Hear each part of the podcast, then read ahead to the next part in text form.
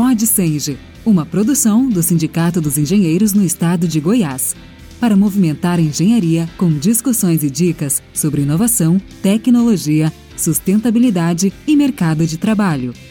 Oi, pessoal, estamos de volta aqui com mais um episódio do PodCente, o podcast do Sindicato dos Engenheiros, que é patrocinado pelo Conselho Regional de Engenharia e Agronomia de Goiás. Outubro Rosa, né? Claro que a gente não poderia ficar de fora. E para juntar Outubro Rosa com engenharia, nada mais do que a gente conversar com uma excelente profissional que está passando exatamente por um processo agora no Outubro Rosa. Doralice Barros de Almeida, seja bem-vinda. Oi, Juliana, é um prazer estar aqui com vocês. É, eu acho que todo esse projeto do podcast é muito legal, o Centro está de parabéns. É, e, e fa poder falar, né, do outubro, do outubro Rosa aqui com vocês é, é gratificante para mim, né? Uma porque estou passando, passei pelo processo, né, de ter sido diagnosticada com câncer de mama. E eu, como profissional da área de engenharia, apaixonada pela área a qual trabalho, apaixonada pela engenharia, é, eu me vi sem chão, né, no início. Então, quando eu fui diagnosticada, para mim foi assim um momento assim onde eu fiquei pensando, Deus, e agora, né? E meu filho, né? Eu não vou ver meu filho crescer, eu não vou poder participar da vida dele. Conforme as coisas foram caminhando e tudo caminhou muito rápido, e a forma como eu descobri, e é por isso que eu acho interessante esse, essa, essa conversa, porque o fato de eu ter descoberto bem no início abriu tantas portas para a possibilidade de cura na minha vida que eu entendo o quanto é importante campanhas desse tipo e falar sobre isso, né? Então, falar sobre câncer, né? Não só o câncer de mama, mas todas essas doenças que são de, de certa forma, um um atestado de óbito já que a pessoa recebe, né? E hoje em dia a medicina, a realidade, ela é bem diferente, né? Então hoje a gente tem tratamentos muito bons, é, a gente tem pesquisas na área, tem muitas pessoas que estão disponíveis para estar tá compartilhando as suas histórias e também deixando esse, esse caminhar um pouco mais leve, né? É, eu, eu não quero de nenhuma forma romantizar o câncer, porque ele é uma doença muito, muito pesada, é um diagnóstico muito pesado. E cada experiência é muito única, né? Então, assim, é, eu, graças a Deus, estou passando de uma forma que é um pouco mais leve dentro do privilégio que eu tenho, porque eu tenho plano de saúde eu tenho família, eu tenho rede de apoio, então amigos, né? Então eu tô, eu tô cercada de amor e carinho o tempo inteiro, né? E, e por trabalhar também numa empresa que me possibilitou sair de licença para estar tá cuidando da minha saúde, isso também é um privilégio. E não é um privilégio que muitas das pessoas que têm esse diagnóstico têm. Então, eu, eu sei que eu tô cura, curada, né? Porque eu já operei, já foi retirado o nódulo e ele foi um nódulo bem pequenininho, né? Tava bem pequenininho, tava bem no início. Então, todos os exames que eu fiz também corroboram com a ideia de, que, de cura, porque não foi identificado nenhuma metástase, nenhum outro órgão, alojamento.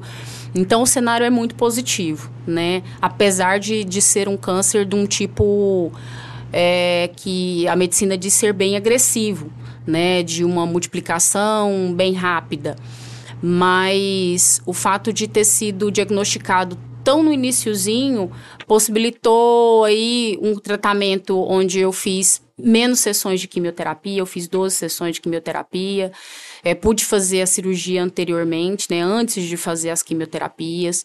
Estou é, fazendo hormonoterapia e estou fazendo imunoterapia também, além da rádio que eu comecei agora.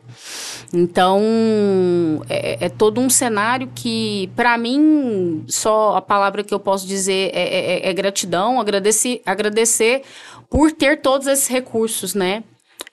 Não é todo mundo que tem e não é todo mundo que que tem a oportunidade. E a rede de apoio, ela é extremamente importante. Então, ter pessoas que estão junto de você para disponíveis, né? Disponíveis para te para te levar, para estar tá junto com você, disponíveis para o abraço, disponíveis para o cuidado, onde você se sente amado, se sente importante, inserido dentro de um contexto, isso para o psicológico da pessoa, isso fortalece ela demais. E o desejo de viver só aumenta 80, né? Porque eu tô cercada de amor. Então eu não tenho, não penso em outro cenário onde não seja, nossa, vou viver até os meus 90 anos ou mais, vou ver meu filho, meu filho crescer, vou participar das escolhas dele, né? Vou tentar ser o melhor que eu posso ser para ele. E, e uma coisa que é, ter tido câncer me trouxe de, de muito aflorado, que eu realmente eu, eu encontrei com a minha finitude, né? Porque as, algumas pessoas, eu já vi muito, né? Fala assim: o que você faria se você fosse morrer amanhã? O que você faria se você tivesse um diagnóstico de câncer? Né? Que, hum. né? É, é, uma, é uma pergunta, assim, que, que tá dentro da retórica, né? Do lúdico, né? Das pessoas, né? Então, assim, se você, se te restasse pouco tempo de vida, o que você faria, né? E o câncer trouxe para mim que Teoricamente, a gente tem pouco tempo de vida sempre. Não foi o câncer que trouxe essa realidade para mim. Eu não vou morrer de câncer, eu tenho essa certeza. Eu não vou morrer de câncer, mas eu posso morrer de qualquer outra coisa a qualquer momento. E as pessoas que eu amo também podem. E nesse sentido, é, eu comecei a pensar dentro do quanto a gente se priva né, e, e, negligencia coisas, né? Então eu comecei a valorizar mais os momentos, eu comecei, comecei a, a encarar cada dia como único mesmo, né? E, e, e valorizar estar perto das pessoas que eu amo, né? É, me esforçar para estar junto com elas. E a gente da área de engenharia, né? Mulher, engenheira, a gente se negligencia o tempo inteiro, né? Então, porque acaba que, querendo ou não, a gente está sempre tendo que correr mais do que os homens, né? Independente de qual bolha que a gente vive, né? Eu realmente eu, eu, eu sou cercada, tenho o privilégio também de estar tá sendo cercada dentro de onde eu trabalho, de homens que são um pouco desconstruídos. Então, assim, eu tenho, eu tenho uma equipe masculina que me apoia, que acredita em mim, é, o meu chefe também. É, não foi sempre assim, né? Eu já passei por algumas pessoas que, por, por homens e mulheres machistas, enfim. Mas eu, eu vejo que a gente sempre está tendo que ser melhor, né? Sempre não melhor que, que a gente mesmo, né? Que o propósito do ser humano é sempre se superar. Mas a mulher não, ela não tem que se superar, ela tem que sempre ser melhor do que o homem, né? Então assim, e não pode errar, né? Não posso, né? Não posso errar, porque se eu errar, eu vou errar porque eu sou mulher né? Então é, é, é, é, muito engraçado que a competência está ligada ao gênero, né? E, e, e, quando eu vejo muitas pessoas falando assim, não, porque ah, você tem que ser competente. Né? Não importa gênero, você tem que ser competente. Mas você vê muito a competência sendo direcionada e ancorada no gênero. Então, quando a mulher erra, aí a gente vê muito, muito é, é, as, demonstra as demonstrações do machismo. Né? Quando o, o, o homem erra, é, quando ele não, de certa forma, não tem aquela cumplicidade masculina ao redor dele, mas e, e também o homem também sofre. A gente não está aqui para para espizinhar homem, não. O, o, o machismo é ruim para o homem também, né? Então, mas o que, o que a gente vê é que quando o homem erra, são elencadas todas as questões dentro de toda uma construção da, da sua competência, da sua qualificação. E quando a mulher erra, sempre é colocado em xeque o porquê ela está ali. Ah, ela, ela, ela não, não tinha competência para estar tá lá, é, é, ela foi porque ela é bonita, ela foi porque N motivos aí, né, relacionados aos, aos aos estereótipos que são criados pela, né, pelos galgares femininos.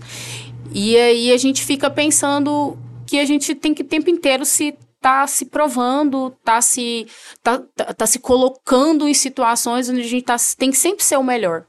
E nesse caminhar hoje, depois de é, ter sido diagnosticada, é, tá no, em etapas aí de, de finalizar algumas etapas do tratamento, outras etapas do tratamento por seguridade, elas são mais extensas, né? Porque como é uma doença muito séria, eu estarei sempre em alerta, né? Independente de, de ter dito curado ou não, agora é um alerta. Minha vida não será mais a mesma, né? Então, tô sempre, vou estar sempre alerta em relação a tá do autocuidado, né? E de prestar atenção em mim, prestar atenção no meu corpo, prestar atenção nos sinais do meu corpo. Não que comprovadamente isso é, seja colocado, mas a gente entende que o corpo da gente manda a gente parar de alguma forma. Quando a gente se sobrecarrega, quando é, a gente começa a assumir essas jornadas triplas, quádruplas, de alguma forma o corpo vira para você e fala assim: olha, você não é a super mulher que o mundo fala que você é. Então, vamos dar uma parada, né?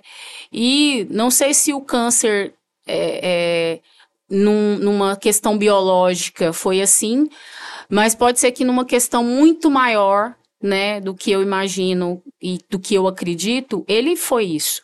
Ele foi uma forma de eu dar um, um break, né? Ele foi uma forma de eu olhar para mim, de eu realmente olhar para mim, dentro de tudo que já aconteceu na minha vida, de tudo que eu já vivenciei, até dentro da minha trajetória, né, como engenheira, de tudo que aconteceu dentro da engenharia, dentro da, da empresa a qual eu trabalho. Mas o câncer, ele, ele deu aquela. De tudo que a gente já sabe, né? Priorize tais coisas, prioriza, né? E, e, dentro dos valores que a gente carrega, mas acaba negligenciando porque nos é imposto, né? Não é porque você valoriza. É lógico que a gente tem a vaidade da gente, e eu falo, sou extremamente vaidosa, eu quero ser uma ótima profissional. Eu estudei para ser uma ótima profissional. E eu quero que as pessoas reconheçam isso.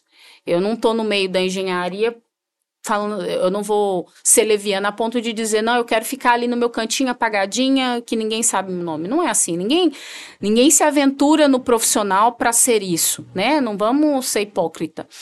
Mas a gente também é imposto a gente algumas condições para que a gente realmente consiga esse lugar. E nisso a gente negligencia família, esposo, né, amigos. É, a própria saúde, né? A saúde, né? Então, quantas vezes você não vai ao médico porque você vai ter que ir numa reunião? Dentista. Eu, eu fiquei anos e anos sem ir no dentista. Eu vou no dentista quando uh, um de, o dente agora, por conta do tratamento, os dentes enfraqueceram e eu quebrou o dente e eu fui no dentista. Mas por ah, você tem uma rotina, né, de prevenção, né, de precaução. Então acaba que a gente fica nessas prevenções macro, né, que são aquelas que campanhas assim são importantes porque realmente quando a gente é pego é, tem consequências muito drásticas. Mas a gente tem que ter toda a prevenção é, é de tudo, de todo o andar, de todo o conhecimento do seu corpo uma massagem um dia, né? Um, um, um, uma saída, um almoço agradável com suas amigas para estar tá relembrando, com amigos, né? Se permitir, dentro desses, dessas pequenas coisas, é, ir se descobrindo, né? E também na questão da saúde, de olha, vai no dentista, faz check-up. Eu, eu nunca fui, eu, a primeira vez que eu fui num, cardiologista, porque foi um exame que, que foi obrigatório para fazer o acompanhamento. Eu nunca tinha ido num cardiologista. Eu nunca fiz um eletrocardiograma. Eu tenho mais de 40 anos eu nunca fiz um eletro. Então, assim, são coisas que a gente não devia negligenciar, né? Mas acaba que, ai, mas eu vou ter que sair do serviço mais cedo, eu vou ter que fazer tal coisa, eu tenho tal reunião, eu tenho tal entrega. É, é tudo é urgente, é sempre urgente. E, e o Brasil, eu falo Brasil porque é a experiência que eu tenho, né? Então, não posso dizer que nos outros lugares. Não vou dizer que aqui é o pior lugar, mas é o lugar que eu conheço. Mas a gente tem a, a, o péssimo hábito de, de apagar incêndio. Então a gente vive sendo bombeiro, a gente vive apagando incêndio.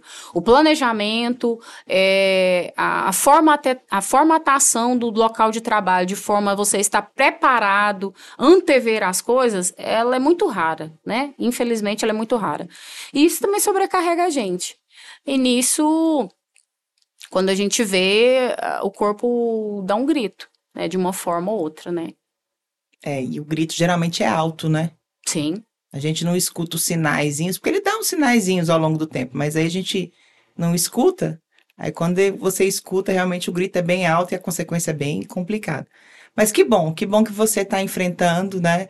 É, e tem essa rede de apoio que a gente percebe aí, você está bem, tá conquistando aí a sua saúde, recuperando tudo de volta. Mas, assim, uma coisa que, que me chama atenção é a soma dos processos, né, que a gente percebe. Principalmente, você comentou muito bem aí sobre a questão da mulher, da mulher ter que se dedicar, ter que se negligenciar muitas vezes na, na sua vida, enfim. E na engenharia isso é muito mais latente, vamos dizer assim, né? É, hoje mesmo eu estava comentando, estava acompanhando uma, algumas mensagens aí na, na internet e estava vendo exatamente isso, que o tanto que a mulher se sobrecarrega né? Ela não se permite, vamos dizer assim, que, que seja uma vida, vamos dizer, natural, porque a gente realmente exige, nós exigimos de nós mesmas, né? É uma, é uma questão, acho que até cultural. É cultural. Que a gente uhum. precisa romper isso. Mas, é, na verdade, a gente está gritando, né? O nosso corpo está gritando. E, e aí não é só na questão da saúde. É na questão mesmo da saúde mental, da sobrevivência, né? A, após três anos aí de Covid, a, a doença agora que começa a preocupar a medicina é a saúde mental. Porque, por consequências disso tudo, né? O câncer afetou a sua saúde mental ou já vinha outros processos também que, que vinham sacudindo ela? Olha, eu vou te falar assim, todo o processo de ser mulher já é um peso para a saúde mental. é assim, não, não querendo ser dramática, né? Mas é, a gente vem no caminho e, e o que você trouxe aí de reflexo da pandemia, onde casos, a gente vê que depressão, depressão ansiedade, a maioria dos casos são, são de mulheres, né? Mas é, eu passei por processos, sim. É, dentro da engenharia, hoje a gente, a gente vive, infelizmente, a, a culpabilidade, né? E a gente vive aí que a, o, o, próprio gestor público ele já é incitado é, de uma política onde já, já, já se tem um entendimento de que ele é corrupto né? Então a gente criou e desde o PAC, né, quando foi injetado muito dinheiro, né, dentro da infraestrutura, é, isso criou um, uma uma nuvem de fumaça onde a engenharia ela ficou como o vilão da história. Né? E o gestor público hoje é, é ele é visto sempre com esse pesar, né? Então o gestor público não pode errar, ele não pode errar. Se ele erra dentro daquilo que é, não é que é notório errar, mas é, às vezes você vai correr caminhos que estão ligados ao seu, a, a, ao, aos poucos recursos que você tem, né, de disponível mesmo, de mão de obra, de tempo, né, e, e mesmo não errando também, o gestor ele já carrega o estigma de que ao ser é, auditado ou consultado, quem olha para ele já olha para ele com um olhar de culpa. É né? engraçado né? falar isso, né? Parece aquela coisa de quando a gente era pequeno, que não tinha mais que obrigação. Quando você acerta tudo, você não tem mais, mais que, que obrigação. obrigação. Agora, quando você errou, você é bandido. Exatamente. E é nessa linha. Você. E, e às vezes não precisa nem de errar, Juliana. É. Porque, igual assim, os processos ao qua, aos quais eu passei, eles foram chacotas da justiça, assim. Eu falo que são processos estapafúrdios porque, é, infelizmente, o desconhecimento de engenharia de custo no Brasil, ele é muito grande. Então, assim, para eu te dar um exemplo de um, um dos processos, é um, um o, o Ministério Público ele alegou uma dúplice despesa né, do orçamento que, que foi aprovado, porque ele disse que estavam sendo pagos no processo é, alimentação e transporte EPI duas vezes. Porque ele pegou critérios atuais do, do, do, do SINAP, né, que é o que o, o, a administração pública usa como referência de preço de mercado, e viu que hoje eles têm esses custos inseridos dentro das composições, sem ter o cuidado de olhar que a época Lá em 2011, esses custos sequer eram, eram de alguma forma faziam, com, faziam parte desse banco, né, desse sistema de preços. E onde a gente teve o cuidado, porque são custos que sempre existiram, sempre vão existir e tem que ser pagos e remunerados. Então, ao fazer o orçamento, esses custos foram colocados como custos diretos dentro do orçamento.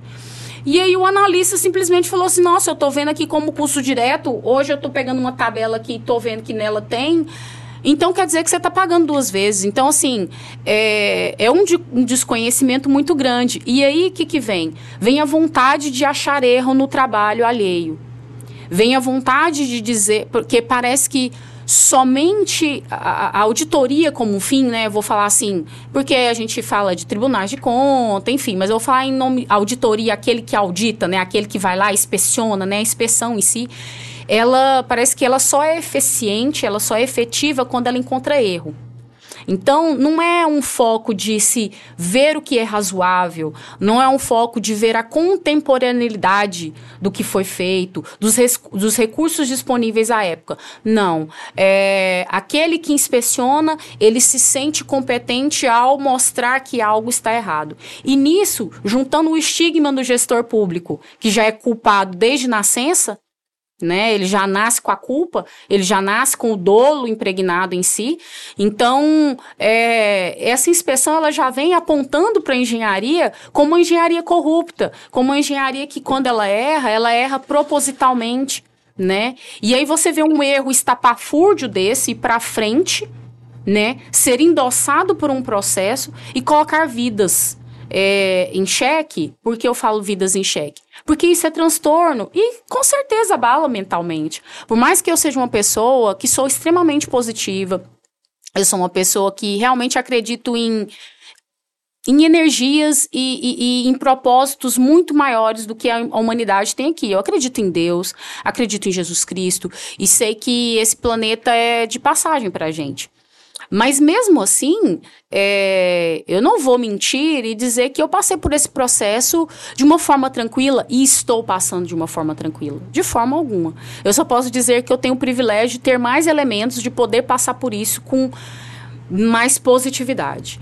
Mas isso abala a gente. Você pensa que todo um, um você que desde criança nunca pegou um troco errado nunca é, foi ensinado pelos pais, né? Então, assim, eu tenho a, a, a honra da minha mãe, do meu pai, né? Dentro daquilo que a gente era muito pobre. Então, assim, a forma como a minha família foi construída, pautada sempre em, em conceitos de honestidade, é, onde honestidade não é uma qualidade, é um dever né? Então, assim, não é daquele tipo de pessoa que fala, ah, qualidade sua, sou honesto. Não, não é qualidade, é um dever. E, e você se vê colocado em xeque nesse sentido, você acorda de manhã pensando assim, meu Deus, e agora? Né? E, e, e, como, e, e, os meus pais? Né, como eles estão, o que, que eles estão pensando, e minha vida, como que vai andar? E a engenharia que eu tanto amo, que eu, eu me dediquei tanto, que era o meu sonho lá, quando eu via meu pai trabalhando é, no saneamento, e, e, foi por isso que eu caminhei esse, esse, esse, é, é, essa estrada. Aí eu fico pensando, e se isso for tirado de mim agora? Para onde eu vou? Como eu vou?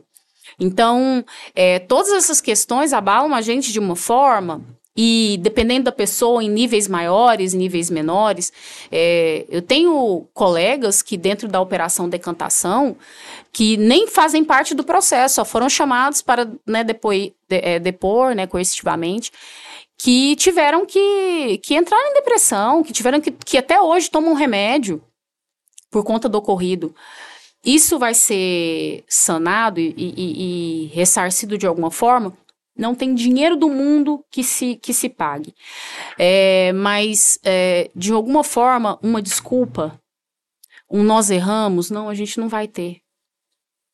Todo o processo está caminhando para mostrar que ele foi um processo estapafúrdio, sabe? Incrédulo. E, e ninguém vai ficar sabendo disso assim, eu falo ninguém, é, é, lógico que as pessoas às quais me são, me são caras, elas sempre acreditaram na idoneidade da minha pessoa e do meu serviço, tanto é que eu sou uma pessoa que estou ainda no meio, trabalhando, tenho credibilidade, porque é, quem, vê, é, quem me vê trabalhando sabe né, do meu trabalho, do meu apreço, é, dos meus valores.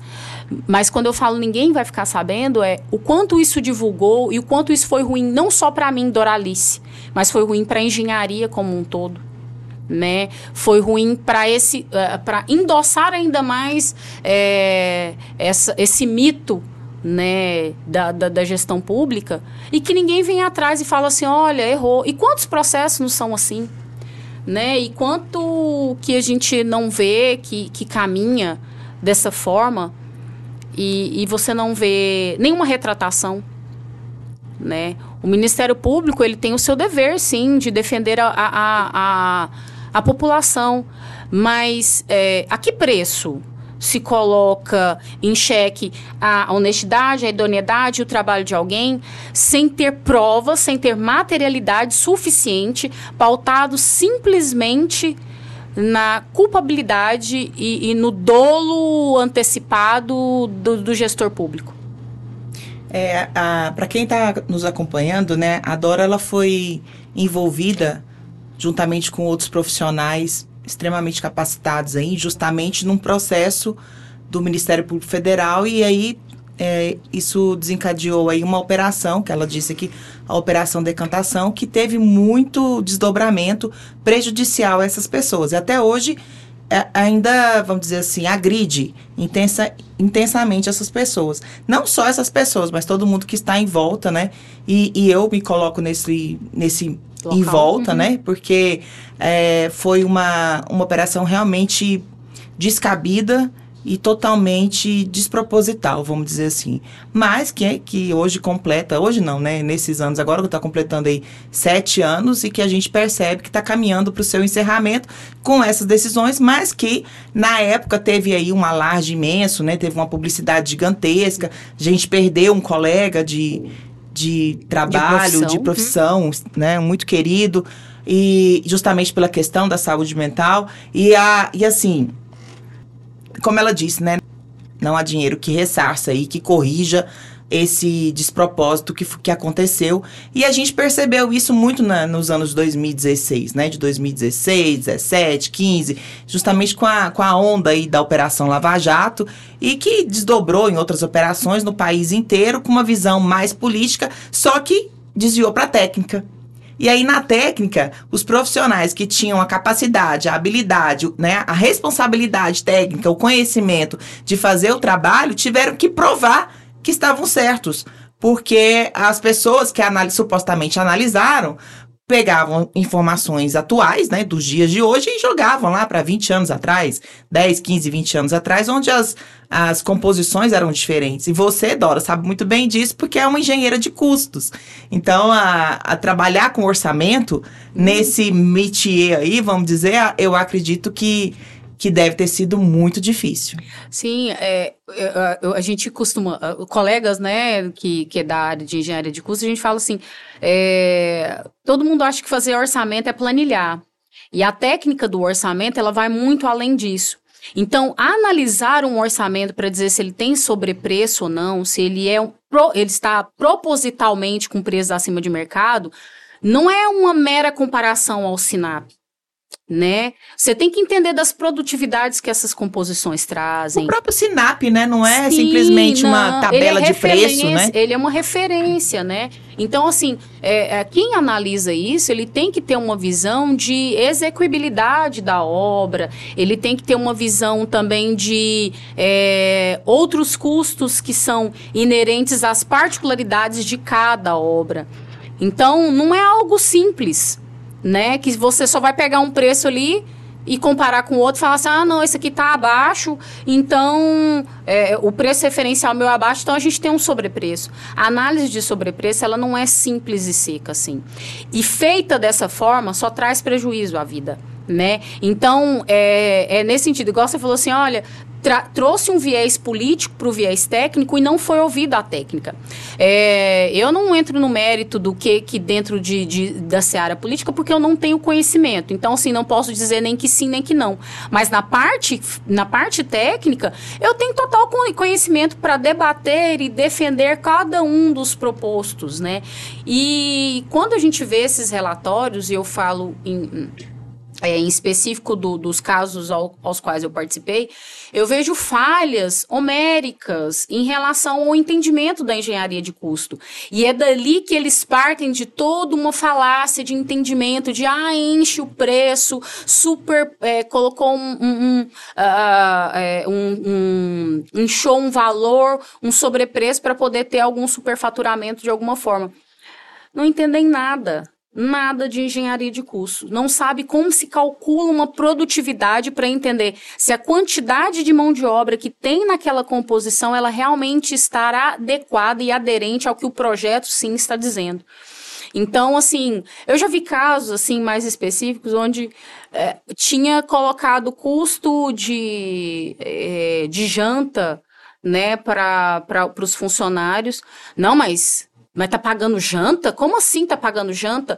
É, não, mas são os, prof, os profissionais que foram alocados para aquela cidade, para poder estar tá trabalhando nessa obra. Ah, não, mas essa cidade é uma cidade que incorpora e consegue é, ter naquele local é, funcionários suficientes para trabalhar nessa obra. Minha gente, qual é o conhecimento que essa pessoa tem de, execu de execução de obra naquele local para dizer ah, tão assertivamente né? E, e ainda ocorreu o erro de olhar o sindicato errado que, que regia o tipo é, de execução de obra, porque olhou no Sinduscom e quem o sindicato que estipula né, os acordos para maquinário pesado é outro. E neste sindicato, sim, é obrigatório que se pague esse tipo de, de indenização para o funcionário. Então, assim, é aquilo que eu disse. É sempre pautado de que ah, é, há um erro e tem alguém ganhando com isso. Há um erro proposital e alguém está ganhando por isso. Né? Então, assim, a gente caminha numa desconstrução, mas, assim, a gente percebe hoje que a Lindby, ela tá, né, de 2018, ela né, vem caminhando numa forma de de estar tá trazendo o olhar do homem médio, né, pelo menos dentro da legislação. Então, se a legislação ela já começa a flexibilizar em alguns aspectos, trazendo aí, olha, você tem que olhar não o legalismo, e sim a legalidade das coisas. Então, qual que é a diferença do legalismo e da legalidade? O legalismo é quando você pega a lei propriamente, né, dura e seca e se aplica sem entender qual é a contemporaneidade daquela, daquele fato. Agora, a legalidade não, é você entender o gestor, os seus recursos, é, em que situações ele teve que ter, ter aquela ação. Então, você vê algumas ações de alguns gestores que trouxeram é, milhões de, de ganho para a administração pública, né? Em termos de economia mesmo, e que, de repente, por conta do legalismo formal, este profissional, ele é culpabilizado de alguma forma. Isso é um absurdo né? Você vê ele tentando, dentro dos recursos que tem, melhorar e atuar da melhor forma para trazer bem, não só para a administração, como, como a população em geral. Porque aí você tem que entender, igual obras como uh, o, uh, o, BRT. O, o BRT. O BRT ficou parado quanto tempo? É transtorno para a gente até hoje está sendo executada a preços muito maiores do que foi, e tudo por conta de que legalismo. Legalismo formal e não pautado em técnica e engenharia de custo real. Né? Então, assim, onde você observa que o custo da obra ele vai além do mero orçamento também. Tem toda aquela mão de obra disponível. Eu já vi gastar, sei lá, Vamos, vou, vou, vou colocar grosso modo aqui: 6 mil reais de hora de engenheiro para se arrumar, né, corrigir erros de 10 reais, de 100 reais em orçamento. Isso é um despropósito. Isso não é razoável. É, tinha que cobrar, né, desse pessoal, esse Sim, serviço. Não é? Então, assim, você pensar na operação decantação, a operação decantação, ela não foi só um despropósito em vidas das que participaram né? Porque vamos colocar assim, a população não sabe quem que é Doralice, não sabe quem é nosso querido amigo Claudio Honor que abandonou esse plano porque não conseguiu lidar com o peso de ver o seu nome linkado a algo que ele tanto prezava, que era a honra dele. E ele não estava com um emocional é, forte, tinha problemas já em relação à saúde mental dele, e ele não conseguiu passar por isso e tirou a própria vida. A população não sabe quem é ele, mas a população pagou. Pagou. Ela pagou porque tinham, olha, foram 30 coercitivas, 20 e poucas coercitivas, quase 30, não sei. Em cada uma dessas tinham em torno de cinco profissionais federais. E muito deles não eram daqui do estado, eram de outro estado. Pensa o quanto foi gasto só na operação, só no dia da coercitiva, para deslocar esses profissionais, para dar alojamento para esses profissionais, e o quanto foi gasto em todo o processo para analisar provas que não existiam, porque uma das, das questões muito é, colocar, bem colocadas pelo juiz federal, quando ele não aceitou a denúncia do Ministério Público, é que não tinha materialidade nenhuma, ou seja, não tinha prova nenhuma para caminhar com a, com, com a acusação.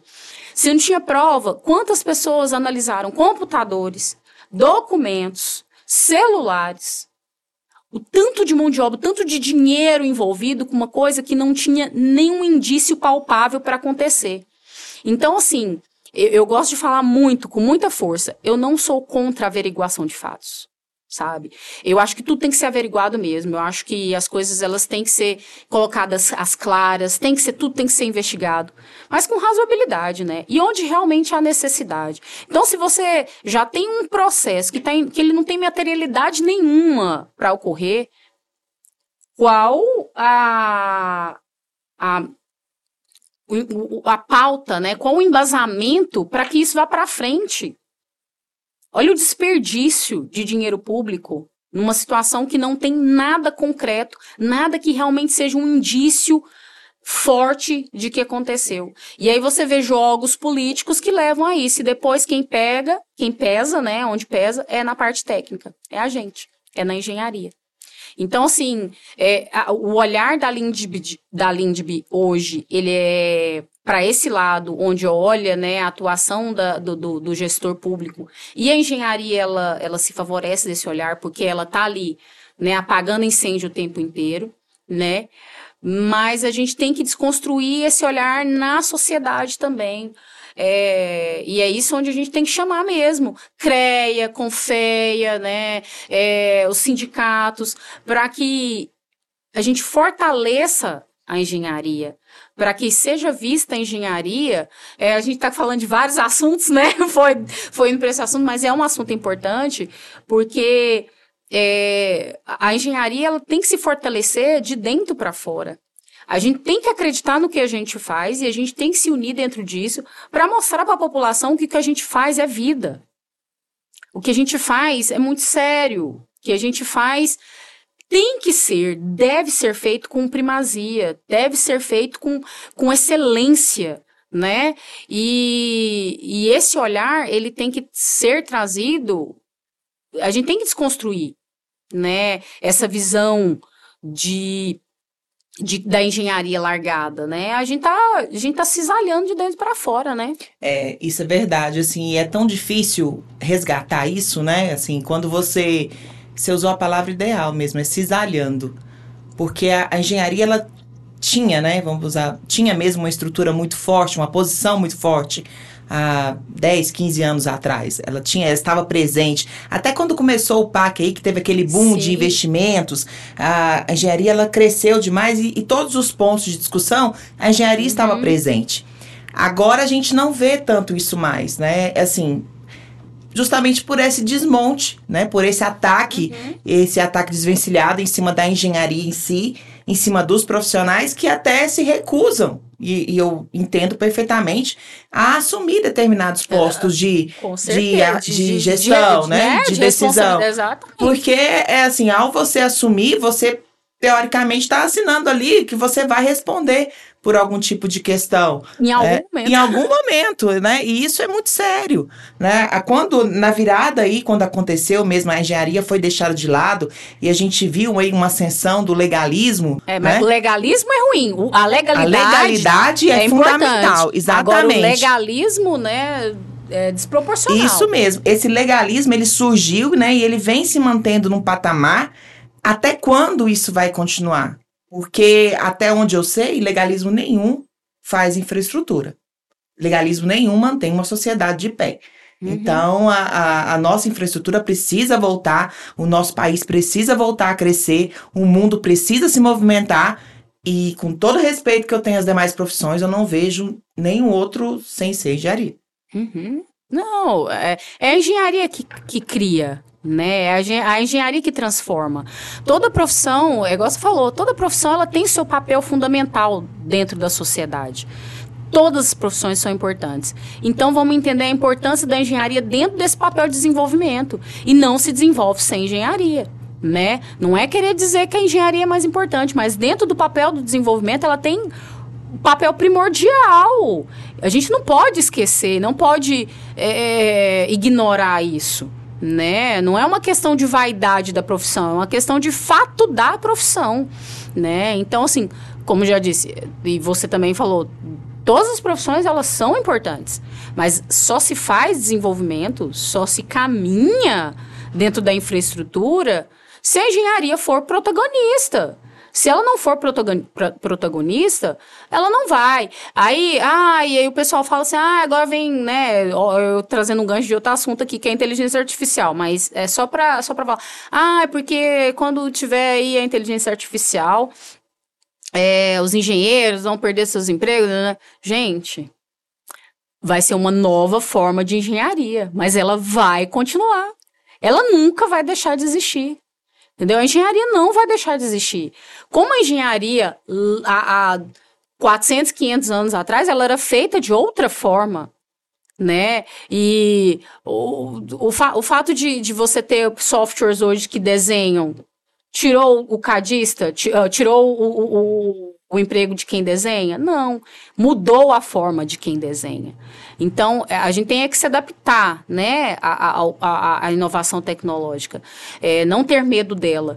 E, e entender que a engenharia ela é para sempre. É, você só, só faz envolvimento com engenharia. Eu também concordo. E assim, quando a gente vê essas evoluções, essas ferramentas novas que vêm surgindo, né? A modernização, a uhum. facilitação que, que a gente vê aí. Aumento de produtividade, né, Exato. Né, eu acho isso fantástico e acho muito importante, mas requer ainda mais conhecimento profissional. Sim, exatamente. Porque uma máquina, por mais que elas tenham aí as suas informações, você precisa saber para que aquela máquina serve e ajustar aquela máquina para o devido serviço que ela vai fazer. Né? Então, não é simplesmente um software, por exemplo, você vai calcular uma estrutura, você deixa lá calcular. Não, você tem que avaliar se aquele cálculo realmente é, é correto, né? se ele é adequado, tem que fazer uhum. os ajustes, tem que informar as questões lá corretamente, tem que saber se, se está subdimensionado ou, ou superdimensionado. Uhum. Isso tudo, a avaliação do, é do profissional. Por mais que a gente apure aí sistemas e e tenha, né, cada vez melhores aí, mas a gente vai precisar sim do profissional. E sem contar que quem alimenta isso somos nós. Exatamente. Né? Então, assim, isso não é criado do nada. Isso não é pego no pé de árvore, né? É. Então, assim, os dados... E não é qualquer árvore também, Exato, né? né? Então, assim, os dados, eles são alimentados por profissionais que têm que ter conhecimento. Então, é você também estar apto a também ser ferramenta para desenvolvimento e para inovação tecnológica. Então, assim, é, o que que diz que algo está realmente subdimensionado e o que tá, está superdimensionado? Onde está a economia. Então, assim, isso é tudo dados que vão ser alimentados de alguma forma por, por toda uma história que foi construída. Né? E compilar esses dados e trazer esses dados nunca vai tirar a mão de obra inteligente humana. Então, assim, é, nunca é uma palavra muito forte, mas, assim, eu, eu, eu acredito muito que é no remodelar, né? E, como você muito bem disse, a gente tem que estar preparado para isso né? A gente tem que estar preparado para nova forma de fazer as coisas e, e, aceitar que sempre vão existir novas formas de se fazer as coisas. E aprender agora a fazer a pergunta certa. Né? Porque se a inteligência artificial responde, eu tenho que saber o que, que perguntar. Que eu, o que perguntar e como que eu quero perguntar aquilo para ela, para que ela possa me atender. Não é o contrário, né? Assim, a gente tem que pensar que essas ferramentas estão à nossa disposição e não a gente à disposição é, delas. Exatamente. E eu acho que tudo que é novo gera um pouco de ansiedade, mas eu acho que a gente. É, esse é o papel da engenharia, né? De nós como profissionais. É a gente estar tá sempre buscando se melhorar para ter o melhor resultado possível. né? Então, é, eu, eu vejo que a gente tem que estar tá sempre atento, né? Ligado, né? E, e, e, é, e tá trocando também, né, Juliana? Eu acho que é, a gente enxergar a engenharia única, sabe? É, forte, onde os profissionais podem entre si não brigar por espaço, mas compartilhar seus espaços, né? Onde quem tem excelência vai estar sempre com seu lugar garantido. Então é a gente buscar e ter instituições é, que estejam bem regulamentadas, né, para estar tá ensinando esse para estar tá formando esses profissionais, ter conselhos que possam dar suporte, né, para a população e para os profissionais, né? Então, assim, a gente pensar que tem toda uma, um, uma cadeia de instituições ali que, que fomentam essa área e que elas estão ela está sempre em movimento, né? E ela tem que estar tá sempre em movimento, né? E a gente falou de um monte de coisa aqui hoje, né? Dora, você é engenheira civil, né? Especialista aí na parte de engenharia de custos. Tem uma grande atuação nessa área. É uma, vamos dizer, uma referência não só em Goiás, oh mas para o. Não é porque ela é minha amiga, não, gente, minha amiga do coração, não, mas é verdade. Né? Você é uma referência aí para o país inteiro. A gente teve aí, presenciou aí várias brigas homéricas aí, de, né, de realmente de posicionamento adequado, e isso é importantíssimo, até para legitimar aí o conhecimento, acho que é fundamental. É, você também já foi presidente da ABS, já é conselheira do CREA hoje, é aqui também do Sindicato dos Engenheiros, né? É diretora do Musas, do Instituto Mulheres do Saneamento, tá comigo aí nessa, nessa maluquice que, que vem ganhando espaço. E, e assim, é mãe do Pedro, né? Esposa do, do Ricardo, mas isso fica para segundo plano. E, Tadinho e assim, do Ricardo. e aí, assim, como que você consegue articular aí todas essas funções que na verdade, né, acaba sendo uma só. Adora em plenitude.